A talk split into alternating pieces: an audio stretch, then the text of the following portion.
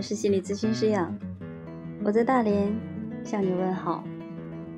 又到周末了，我们继续来分享周末心灵故事。这一期的主题呢，叫善与人同。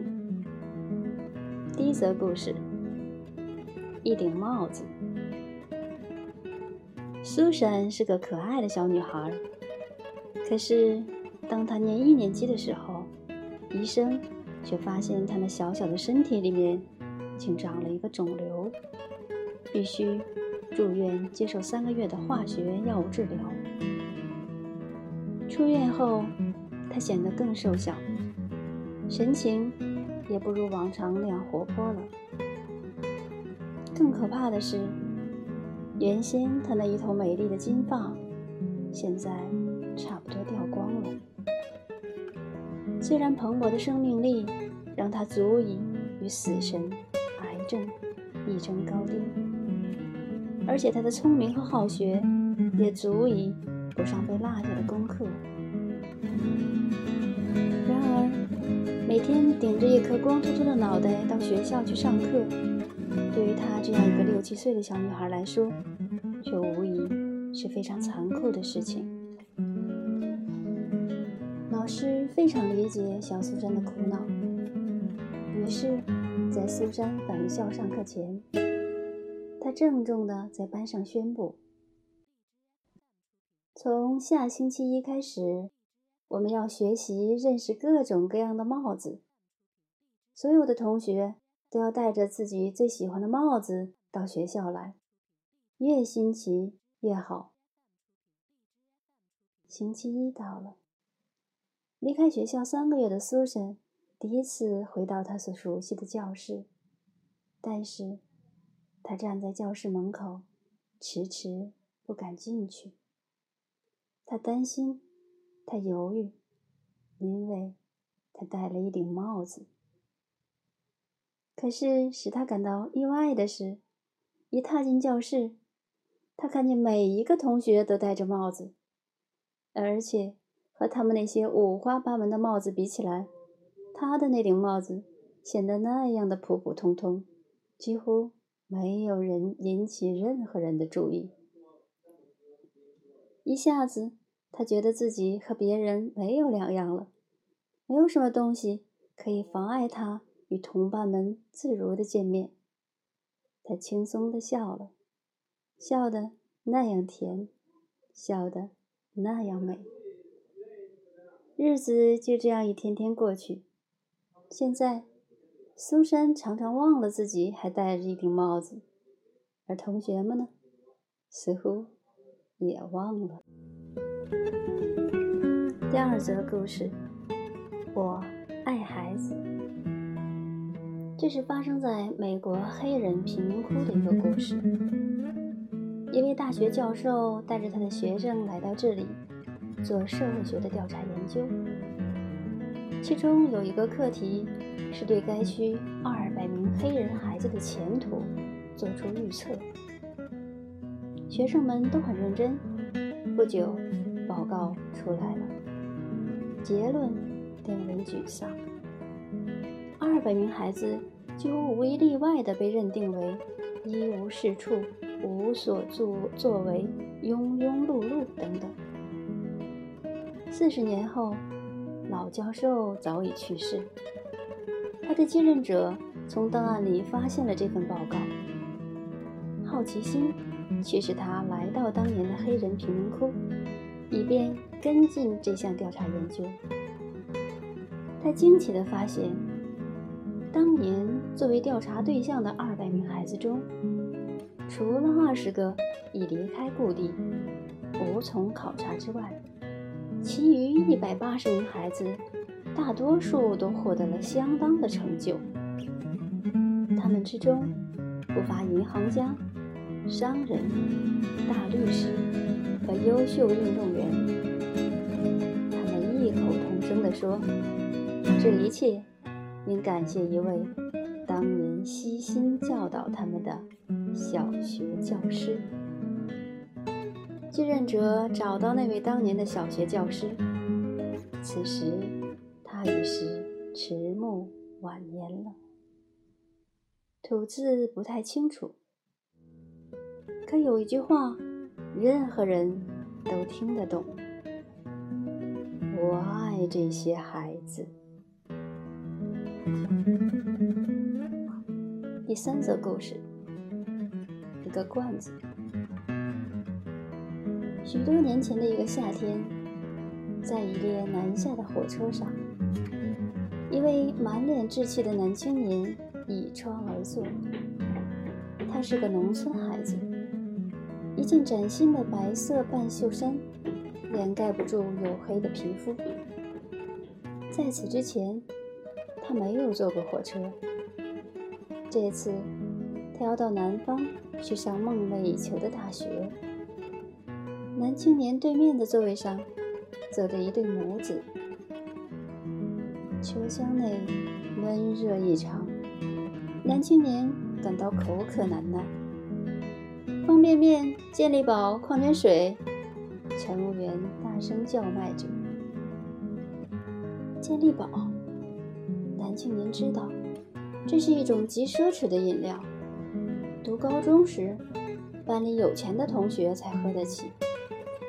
妈从来没给自己买过。如今他要到外地上学了，衣袋里有了些许可以使用的零用钱。犹豫再三，他终于从衣袋里摸出一张五元的纸币，递给乘务员。男青年不知如何开启饮料罐，他把健力宝拿在手里，颠来倒去看了看。他把目光在拉环的位置，迟疑了一会儿，他从腰间摸出一把水果刀，企图在拉环的位置把健力宝撬开。撬了两下，发现汽水罐很坚硬，便放下了手中的水果刀，又把目光盯在拉环处。这时，他听听见对面的妇女对儿子说。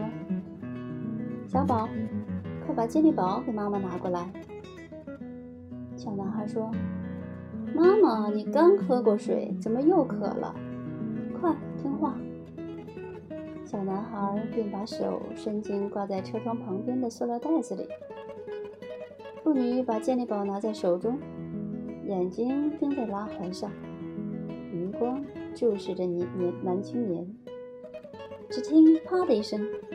健力宝打开了，随之车厢里又传来“啪”的一声响，男青年的饮料罐也打开了。